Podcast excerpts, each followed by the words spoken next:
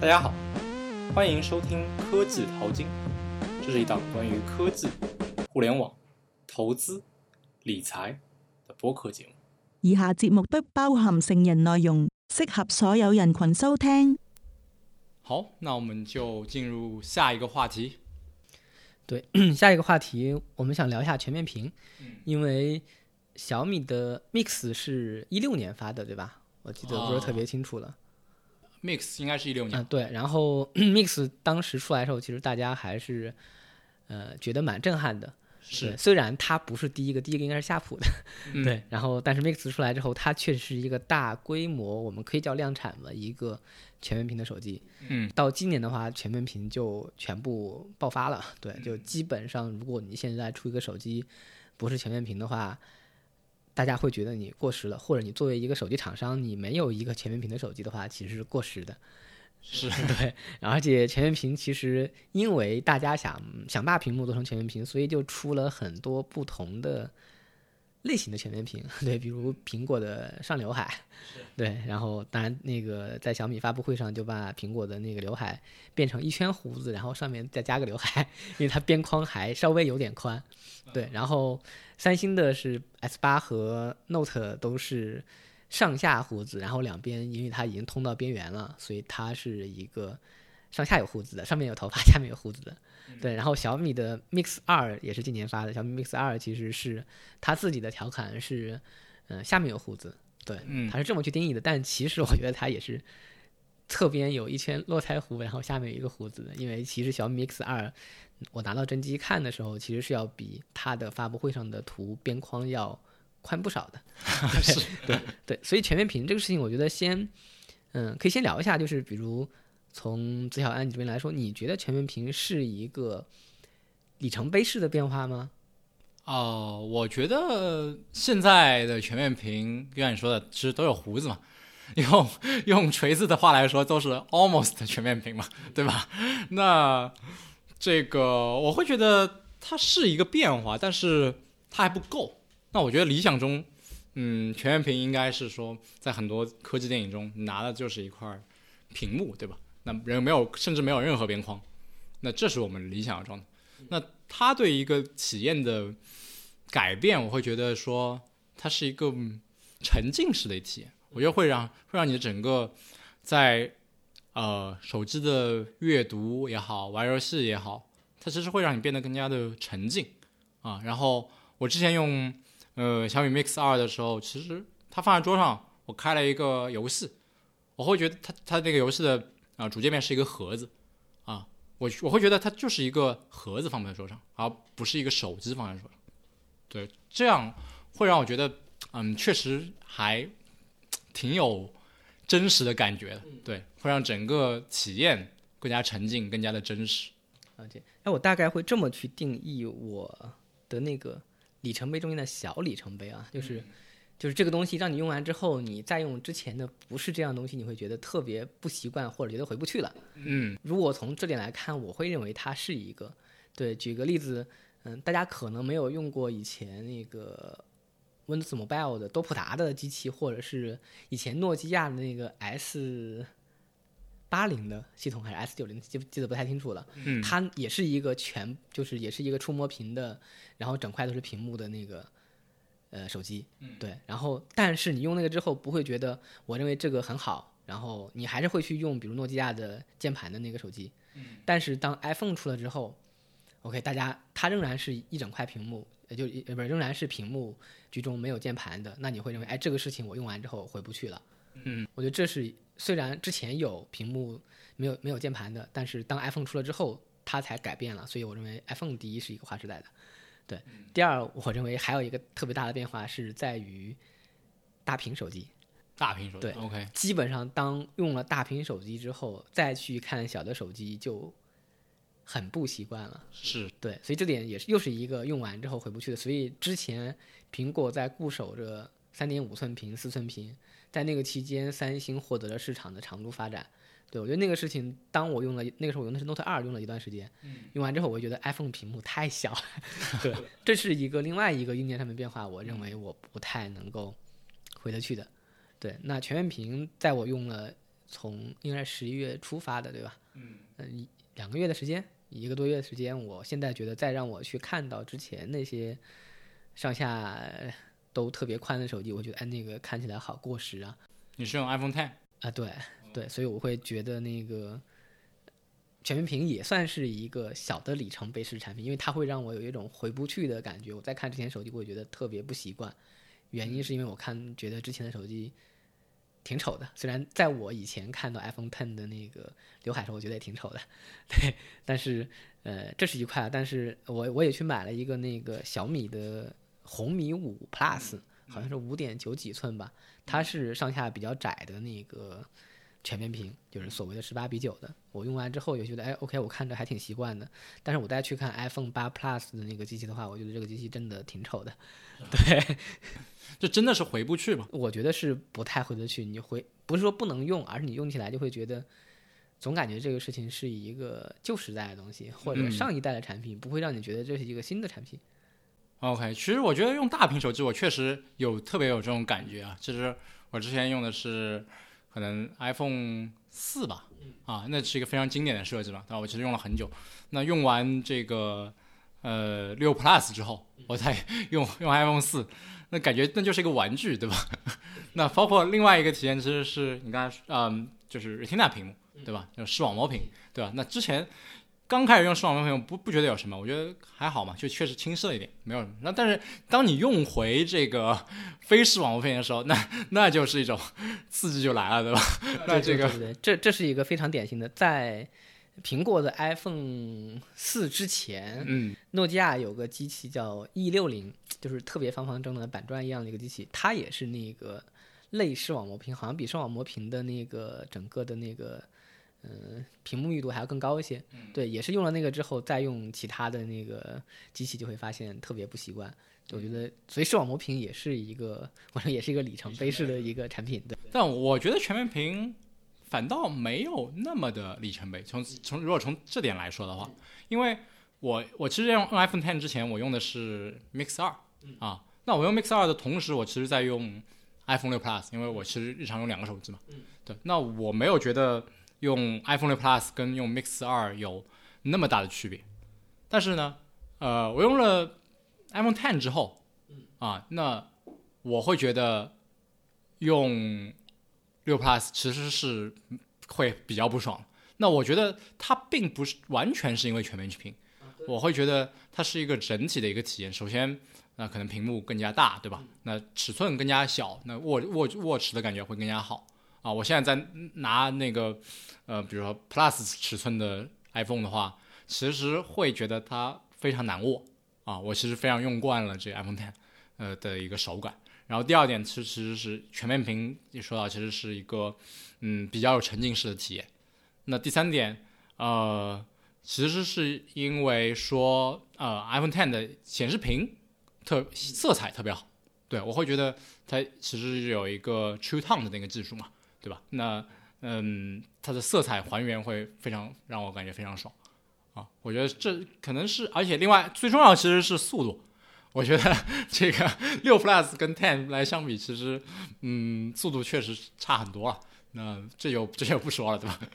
我我们一会儿可以再具体聊 iPhone Ten 的使用体验啊。但是我 为什么会去讲那个 iPhone 或者全面屏看起来之后回不去的原因，是因为我即使不实际去用，就把机器摆在一起亮屏的情况下，我去看，我我都会直观觉得那个机器真的是上一代的机器。我觉得这个感觉会很明显。对我即使不去对比说，呃，整个的那个比如呃交互体验啊，或者说整个的速度啊，本身上面看起来，我就会认为它是一个上一个时代产品。我认为这个是从我角度来看的，并不代表每个人。对，所以从我来看，我认为它至少是一个小的里程碑，能让我有不太回得去的感觉。或者换句话说，即使去买一个，比如那个红米的那个机器是给我家人买的，对我也会去有意识去挑那个全面屏的手机。对，虽然那个对，这个我们可以再聊一下，什么是你认为的全面屏？因为后来大家都说，只要我是十八比九，我就是全面屏。对，是都在蹭全面屏这个热度。但其实后面出了一堆手机，包括 OPPO 啊、vivo 啊之类的，嗯，手机全都是那种上下都有下巴，呃，不是都有那个，呃，都有一定高度的。它只是把指纹可能放在其他地方了，对，它并没有做到，呃，上下比如都是屏幕的这样的状态。目前来说，应该做的最彻底的还是苹果。是吗？对，最彻底，它只有上面有一小块。哦，但它边框也挺大的，对对对它只是为了那个让上面那块儿没有那么突兀，它其实是把侧边和下加面加宽了一些，加宽了，对，加宽了一些。但即使是这样，我理解可可能不仅仅只是为了看起来更一致，因为侧边都是屏幕，就对防误触的技术要求还是挺高的。那苹果这块儿来说做的都一直都还不错啊，其实包括之前三星也出过侧边都是屏幕，对，三星的 S 七 A 级、S 六 A 级都是这样，对，但大家的使用体验还是会有一些反馈，对，包括苹果现在的这个设计，其实有时候我也会碰到一些，有时候我会看那个闲鱼，闲鱼里边它左下角是一个叫什么超赞，啊，然后我有时候看着看着滑着，好像那个。手的那个大拇指下面就会不小心碰到，关键那个超赞还是只能点不能取消的，特别变态。对，所以就我会有特别深的印象，说它会造成一些误触。啊，这即使还是在苹果已经做的还蛮好的情况下，是对，包含在用输入法的时候，因为我那是第三方的输入法，那个之前会有输入法切换的那个地球仪。所以嗯之前也会经常不小心碰到那个地球仪，后来我就把第三方输入法只留了一个，才解决的这个问题。哦，OK，这这个稍微扯得有点远，一会儿再聊。对，那你觉得你认为什么是全面屏呢？就是比如说，呃，十八比九算全面屏吧？我没有对屏幕尺寸，就就简直从字面上的含义来说，就是前置的整块儿都是屏幕啊，我觉得就是全面屏，对吧？那对分辨率或者说宽高比，其实呃没有特别强制要求。我觉得如果我是手机厂商，我要做一块全面屏，最简单的方式其实就是把前置摄像头给干掉，对吧？对，其实就是整块就可以做成屏幕。但是大家应该也不会干掉，对，因为这是一个特别大的市场的需求。是是是，OK，所以我看到的情况是说，这个其实从我的使用体验啊，我有 iPhone Ten，然后之前前几天前些天吧，刚买了一个红米五的那个，呃，所谓全面屏，就是上下都各有一块的，但是比较窄的那个。对我我会认为说，大家所谓的十八比九的全面屏，基本上都是类似于红米五的那个套路，都是上下收的比较窄。对，嗯我会认为说这个事情可以叫全面屏，对，但是。嗯，小米会出了它的红米，我认为红米五它的策略就是说，你们看，其实这样的全面屏也就值七百九十九，因为红米五是七百九十九嘛，然后红米五 Plus 是九百九十九，但是竞品其实出的都还蛮贵的，对，所以这点我会认为说它可以叫，因为我使用体验觉得还不错，对，会不会让我觉得这是一个上一代产品的感觉，对，所以它蹭这个热点，我觉得也也 OK，我要是手机厂商，我可能也蹭，对。但是它是不是物理意义上面标准的全面屏，我觉得是值得商榷的。它肯定还不能算，对吧？至少它没有做到整块都是屏幕。almost 对对对对。OK，行，我觉得我们可以再聊一下 iPhone Ten 的使用体验。虽然有一些晚了，因为刚上市的时候就有一堆的评测出来。那我觉得使用了一段时间之后，其实也可以聊一下我们的使用感受，因为刚刚在。两天前还有一个朋友在朋友圈发文章说：“哎，我是应该买八呢，还是应该买 iPhone Ten 呢？” 对，那我的理解是这样，就是如果你买八，基本上你就是买了一个快点的六，是其他真的没什么区别。你说所谓的玻璃后盖无线充电，对你真的没什么用。对，但是买 iPhone Ten 真的就是一个完全不一样的体验，所以我会。呃，除了钱的因素，我会比较强烈推荐 iPhone Ten。当然，它会有很多小的缺点啊，我觉得我们可以去聊一下。对，我觉得其实对于科技行业从业者啊，就可能对于我们这个播客的听众来说，那我会强烈建议买 iPhone Ten。对，因为这确实是一个，嗯，它它身上不仅有全面屏这个东西吧，我觉得全面屏是 iPhone Ten 上面比较小的一点啊。我觉得关键是它的操作。完全颠覆了一个旧有的设计，对吧？它还有呃前置的一个呃非常好的红外线的人脸识别，对吧？Face ID。那这几块，嗯，包括它其实基于这个东西，呃，它还能做出更多的应用。对，基于前置摄像头，基于这个前置的红外的人脸扫描，对吧？它其实呃做了那个 Animoji 嘛，对吧？那个就是各种表情的动画，可以结结合你的人脸的一个你自己做表情，对吧？然后变成 emoji，然后去做一些动画。对，这个我觉得至于这个的智呃应用，其实会有越来越多。一旦我不太确定苹果现在有没有开放这个能力啊，因为我也不做 iOS 开发。那如果苹果开放这能力，其实我觉得在这上面其实可以做更多更创新的东西。好像是有开放，因为我看到有一个应用是换脸的，就是川剧那个换脸，你手晃一下，它就给你换一张那个川剧的脸，应该是用了这个类似的技术，对面身识别啊之类这样的。对，我觉得甚至可以，就是你可以把自己换到某个影视剧里面嘛，或者对吧？你就。可把自己的头可以换到任意的地方，其实因为它是一个三 D 的建模，它可以有，嗯，不仅正脸、侧脸，对吧？各种角度都可以把它你建模出来，对吧？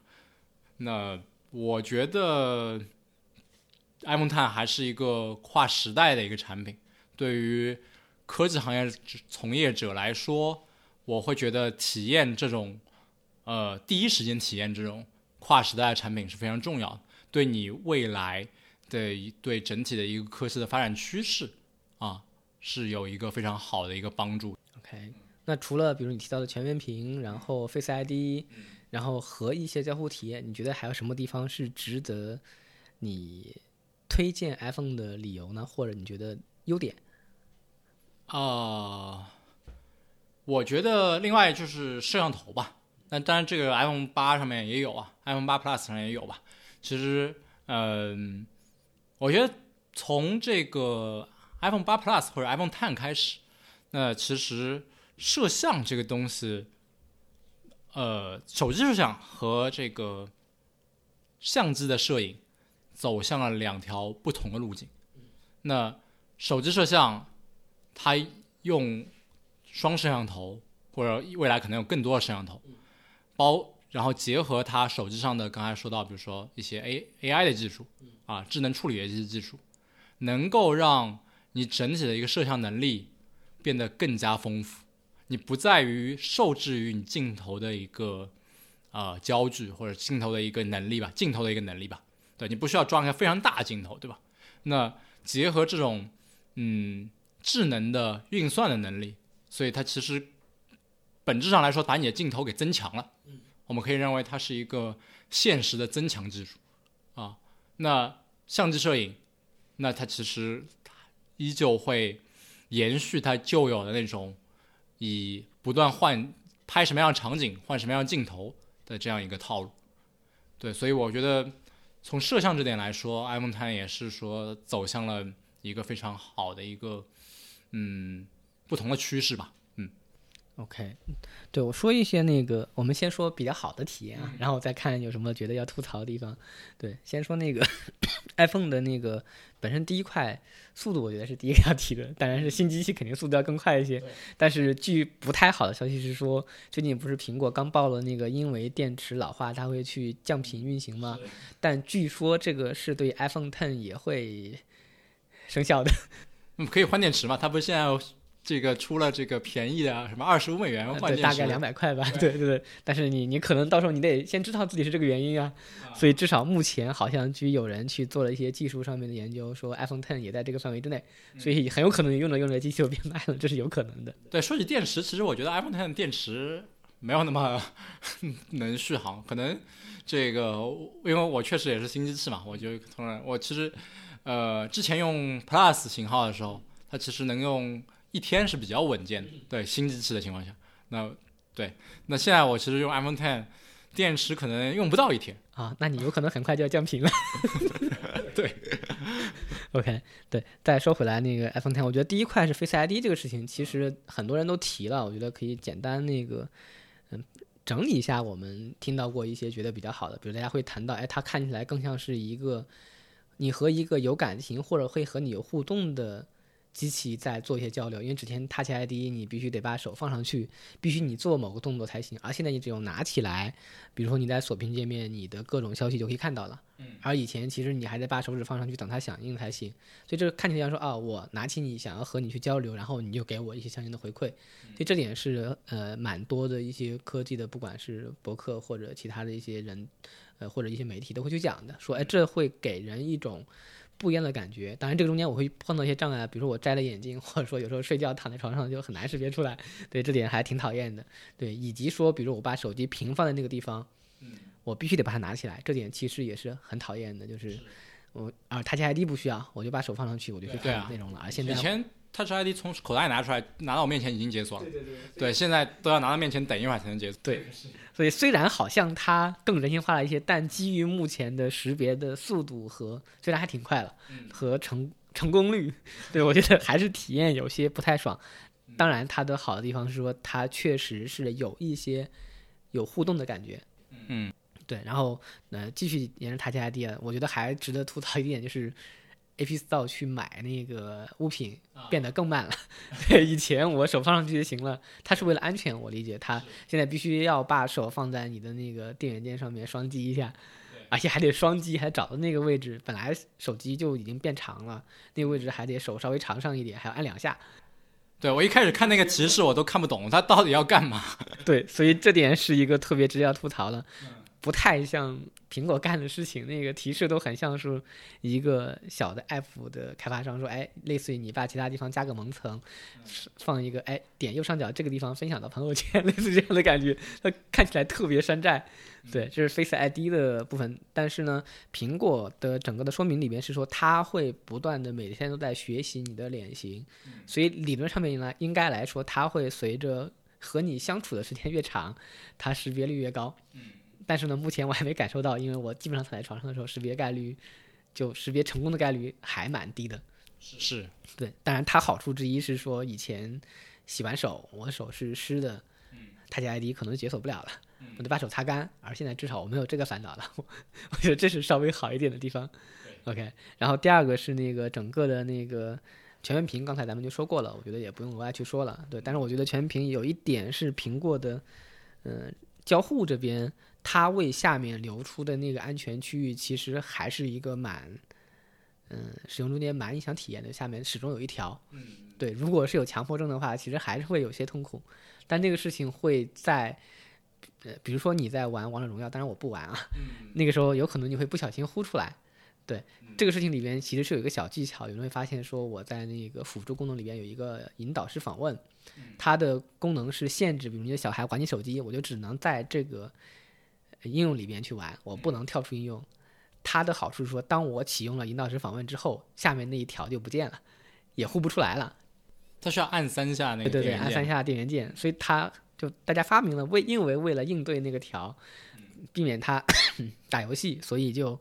发现哎，原来还可以这么去干，对对，所以这是大家为了应对那个条的问题，我觉得那个还挺讨厌的。以及说，因为那个条的存在，现在所有的 app 下面都留出了安全区域，那个安全区域我觉得至少还有可能有三十像素高，有可能还更高，我不是很确定。但是就本来的全面屏又被它安全区域占用了一块，对，这点也是一个我觉得体验蛮不爽的，就是屏幕中间有一块不属于我的。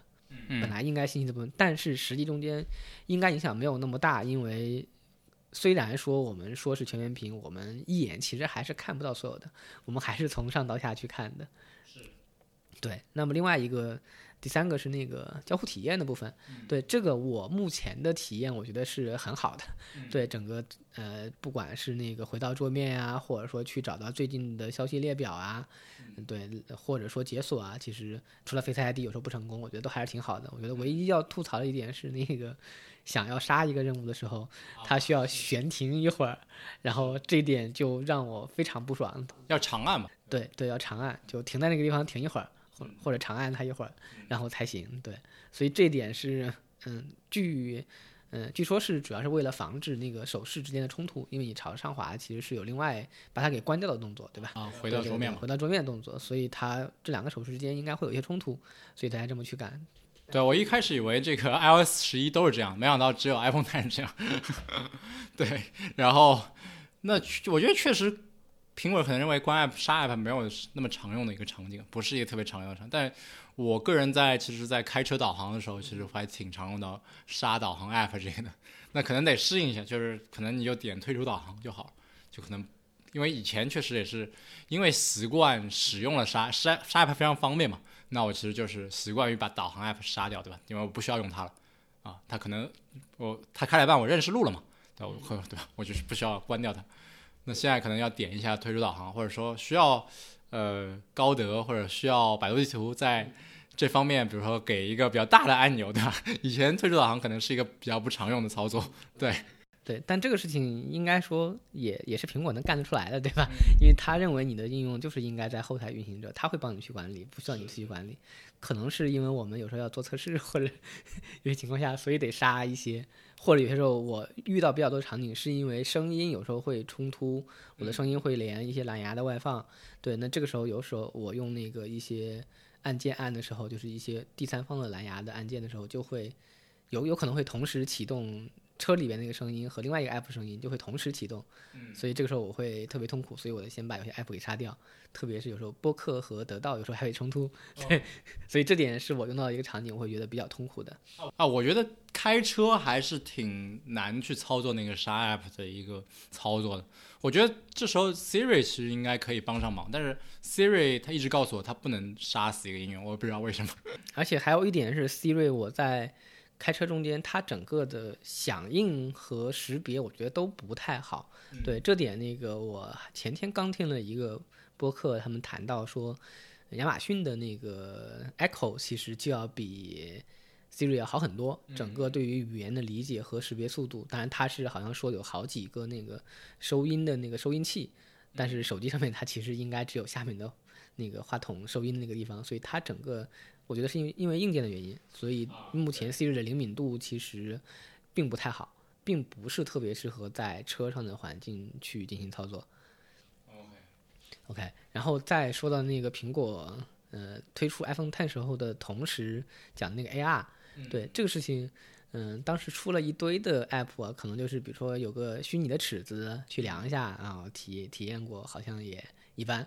然后说宜家也出了个 app，宜家的 app 是能够把宜家的各种家具，然后能够去摆在你的屋子里边，看起来像真的一样。哎，这个听起来挺实用的。这个好像还可以，但好像只有美国区才有。对我们，我没我没下到这个应用，我没有去实际去实验，但这个应该是已经上架了。其实我装修的时候一直想要这样一个 app。OK，所以这个其实对于装修的人还好，对我觉得可以去试一下，这倒还是一个比较实在的。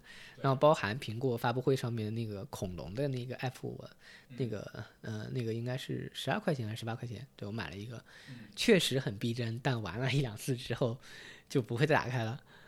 对，就是除非你特殊场景需要嘛，需要发张图对吧？对，所以这一点的 AR 上面。我觉得它是打了一个基础，就是让大家有一个基础，说你如果有一些想开发的，你是可以在这上面去做一些新的事情的。对我我会认为说，在这个基础之上，它其实是一个嗯特别好的点，因为为什么呢？因为有 App Store 的利润驱动、利益驱动，所以会有很多开发者为了去。博一些卖点，他们会去想很多一些好的功好的想法，然后用 AR 的方式和它结合起来去发。我记得前些天去看 App Store 的排行榜，其实排在前面还是有一些 AR 的应用的。嗯，就它对于这种 AR 或者说这种订阅的新用它的苹果新的技术的，嗯，一些 App 其实是有一些特殊的推荐。对，一般会比如说当有一些专题，我觉得最大好处是说有一些 AR 的专题的时候，本来选择就不多。你不需要和整个的一堆的 App Store 应用去竞争，你可能就那些那一些，对，而且还有蛮多可能是粗制滥造的，所以你很有可能有更大的机会获取推荐，而获取推荐的效果其实是会带来非常大的用户量的增长的。嗯，这所以其实也是，其实有点像之前说的比特币，那可能也是利益驱动嘛，对吧？就是吸引人才进来，对吧？因为苹果也是只是开放了这个能力，他也没想好这个 AR 这个东西到底能做什么。说它到底有什么非常杀手级的应用场景？那我觉得它可能也是对，先放出来，然后提供给你们一些利益，然后让你们来玩儿。对，OK。然后那个还有刚才提到的相机，对我自己现我虽然我自己有专门的那个相机啊，但现在已经越来越少用了。对，第一个点自然是因为时间不是特别多，没有太多的机会出去去用到相机。第二块是因为手机实在是太方便了，对，就你拿出来就可以拍，而且苹果在上面其实做了很多的功夫。对，如果大家去看那个呃 d i l l 有一个测评，就是王自如那个测评，他会也我觉得还是评的蛮专业的，对。整个的 iPhone 的相机是调教的特别好，它基本上每一代就是不会说出现特别大的偏差，对，而且它在嗯这一代中间又加了很多东西，比如我记得 iPhone 七 Plus 是只有后置摄像头是能够做虚化的。但是 iPhone Ten 的前置摄像头也可以做虚化了 啊，因为它有两个有红外线嘛，它只要它相当于双摄像头了。对，所以它对于自拍者也是很友好的。然后它还加了一些那个场景光啊，还有什么黑白的那个呃黑白舞台光啊之类的。但是那个我试了，不是特别好。对，对我还特意看了一个技术帖，是知乎上面有一个人专门做了实验。对他的方式说，第一你要和背景有反差，因为它最终裁那个边缘是能要根据那个景深来的。对，以及说你要自身也需要去考虑，比如说那个如果后面是白色，你要有相应的，嗯，有一定的距离，别离得太近。嗯，它近也会有一些问题，而且说也会对光线尽量别让那个光特别直接照到脸上，因为它的那个光，苹果会再去做一次高光，就会导致 如果你本身就光照在脸上，那最终效果就会看起来特别奇怪。对，以及说穿一些比如有有一些比较明显轮廓的衣服，如果不行，比如披个披肩也会带一些轮廓，对，类似这样。对我我觉得它其实它现在效果没有那么好啊。但第二点，我觉得苹果做的有点问题的地方在于它没有保留原片。就是说，嗯，用过 HDR 都知道，它可以打开说保留原片，对吧？那其实用虚化这个拍，其实苹果应该也有选项能够让我保留原片，因为我很多时候用它拍完之后，它裁的不好，做的不好，那我就得重拍，对吧？或者说我可能就没有当时那个场景了。啊，我没有注意，苹果的虚化的片子是没有原片，对，没有原片的，对，它其实它其实就是直接产生了那张虚化片，然后。我其实期望说它能够给我一些原片，你这样你可以在三张照片中做一个选择嘛，因为它其实是用两个摄像头同时拍了一张照，然后再做处理。嗯，那我可以推荐一个 app 给你，那个 app 它的用途是说，我可以就先拍照，嗯，拍了之后我再去对焦。啊，对，就是它，它是用什么技术去做？呃，它应该就是用的苹果带有 3D 景深的那个虚化那个。照片，因为它可以把你的虚化照片导进来，重新再对焦，所以我理解苹果应该是在它那个带虚化照片里边留了相应的信息的啊，就保留了，然后只是说他们可能可能我需要一个别的 app 去把它导出来。对，所以我呃应该是叫 Focus F O C O S。好呀，我们之后可以列在这个 show notes 里。啊，OK，所以其实是我试了一下，当然我自己并不是特别爱拍照片，对，所以。用的也不太多，但我确实试了，它确实可以做到它程度的那一点，它能够做到我先拍，拍完之后我点某个地方，它的对焦对在某个地方，我觉得其实还蛮好的。如果你有这个需求，可以用它。OK，它是用景深拍完是吧？对，OK。那我知道，因为苹果现在有 Live 照片嘛，对吧？Live 照片是可以调说你到底选这 Live 一段的哪一张。对，这个我觉得也挺好，就是有时候大家闭眼了，拍的时候正好闭眼了，所以你可以往前调一点时间，它就是就是一个比较好的一个表情。对，对，然后还有我觉得可以有一些吐槽的点，我觉得比如一点蛮不爽的是电量，我必须得下拉才能看到。对，以前我还是蛮习惯去看电量的。你说百分比？百分比，百分比，对，不然百分比我现在是它。最大的问题是因为它没有地方放了。对，我觉得百分比我没有那么关心了，我就看一个大概，其实也可以。我觉得，比如说，特别是在最后没电的时候，过了百分之二十就已经红了，那个时候你就不知道啊，我到底还能撑多久？因为它只有红的，剩下都已经剩的很少，你就不知道到底什么状态。对对，那时候我就基本不用了，我就我就放口袋里，就是吃到它不要没电。对。这点是不是特别爽的？刚才还有一些不是特别爽的讲了，比如说在下面的一些安全区域，其实也是对我蛮有影响的。对，还有刚才那个 Face ID 的那个吐槽，对它因为识别不出来，导致我经常必须得进入到输密码状态，所以我不敢设太复杂的密码，因为设太复杂密码一旦解锁不对，要么我有的再等很长时间，要么就得输很长的密码，所以我还是只敢设一个比较短的密码。我觉得让我的安全性其实稍微降低了一些。OK，那他现在强制设六位了是吧？没有，嗯仍然能设四位，仍然能设四位对，不然还挺痛苦的。OK，你有什么使用中间觉得不是特别爽的体验吗？呃，我觉得还是先说爽的吧，就是其实就是 App 可以左右切换，对吧？然后，嗯，自进入分屏也是你只要四四十五度滑，不是分屏嘛，就是那个多 App 那个啊、选择的那个界面嘛，四十五度滑，对吧？就是掌握了一些这样的技巧，其实还是呃用起来比较爽啊。这可能一开始你没有掌握到，你每次都要回到 Home 然后再去找，对吧？你要悬停，悬停这个动作还是比较难做的。对吧？其实你不需要悬停，你只要四十度滑就行了。对，然后呃，对，两个 app 左右滑其实是和那滑那个 navigation bar 其实是切换最近的 app 嘛，对吧？那个其实还挺方便。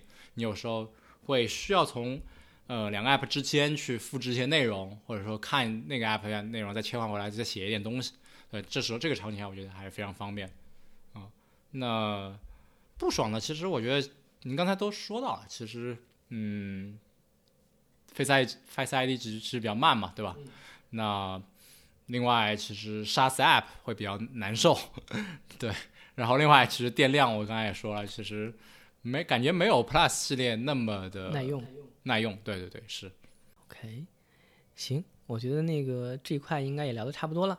嗯，那我们就希望说苹果明年能出一个真的是完全全面屏的手机。所以出了你还继续换吗？啊、我觉得不一定是明年嘛，对吧？至少我觉得可能完全不完全全面屏对我来说没有那么重要。现在不是有个信息说明年会出一个比现在屏幕更大的 iPhone？对对对对对对，可能和现在一样有刘海的。如果出了，你会买吗？我觉得我不会吧，我觉得现在这个尺寸挺爽，我觉得真的是对于我单手操操作来说说，其实比较方便啊，这是我觉得比 Plus 爽的地方。好，那我们明年再看吧。好，其实不是明年了，已经是今年了。对，我们希望说苹果的这个最近之前申请的专利说屏下前置摄像头和屏下这个红外扫描能够尽快实现吧。对，其实还有一个产品就是 HomePod，嗯原本预计是去年十二月份发的，结果延到今年了。跳对票，是吧所以不确定今年是不是能看到，我还有一些小期待。是吧？我还是挺期待 Google 一些产品的。Google 这边在出一些，之前说过那个戴在身上那个相机，它会自己帮你嗯拍照，隔一段时间拍，然后也可以拍视频，然后最后全都上到 Google Force，然后去帮你自动整理。它有发布时间吗？嗯、没有哎，只是在它的官网上有列出来，这还是说 coming soon。好，等出了题再聊聊。对，好，那今天我们的节目就先到这边，好，先到这里，谢谢大家，好，下次再见。下次再见。